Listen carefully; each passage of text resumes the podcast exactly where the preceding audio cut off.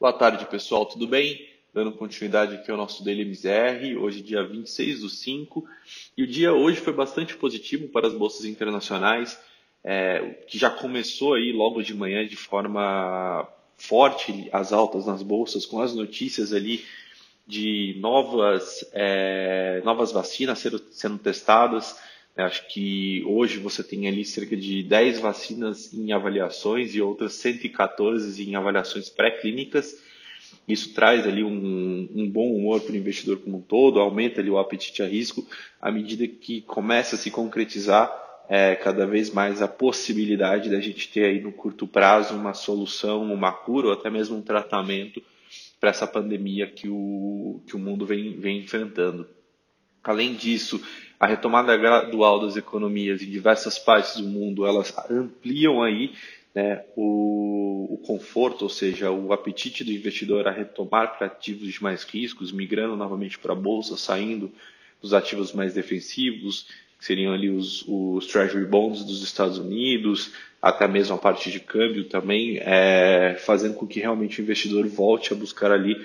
é, investimentos que tragam ali um, um, melhor retorno no longo prazo. É, essa alta hoje lá fora, ela só não foi maior, desculpa, ela só não foi maior porque no final ali nos últimos momentos da sessão é, você teve novos sinais de tensão entre os Estados Unidos e China e isso naturalmente acaba ali esfriando os ânimos dos agentes financeiros de, de como um todo. Porém, mesmo assim,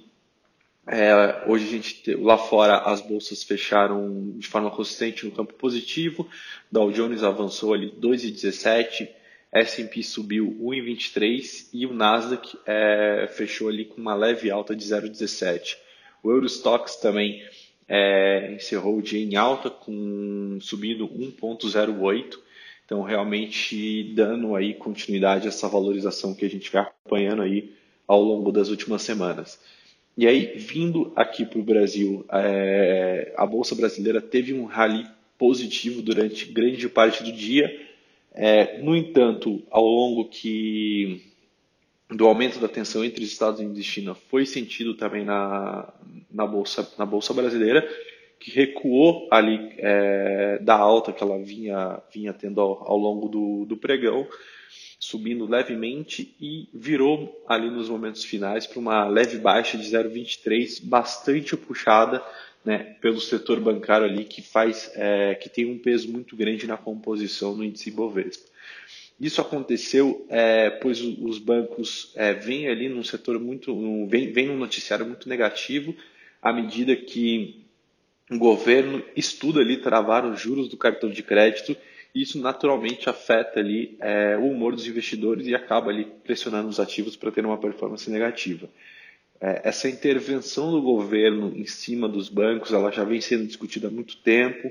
Tem uma medida é, que o Senado estuda aprovar ali para um tabelamento e o governo tenta se antecipar né, para realmente evitar que o Senado consiga aprovar qualquer legislação em cima disso.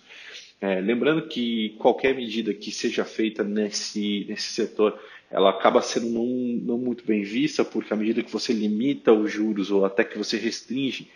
é, a, o, o, tamanho dos juros que pode ser cobrado, naturalmente é uma linha de receita que deixa de ter atratividade para os bancos e os bancos podem cada vez oferecer menos. É, e num cenário atual de crise, é, você ter menos crédito vindo dos bancos também pode ser bastante prejudicial para a economia real como um todo. À medida que as empresas é, quanto mais essa paralisação vai se estendendo, mais, mais vão, vão tendo necessidade aí de conseguir ter acesso a esse tipo de capital, esse tipo de crédito para conseguir dar continuidade aos seus negócios.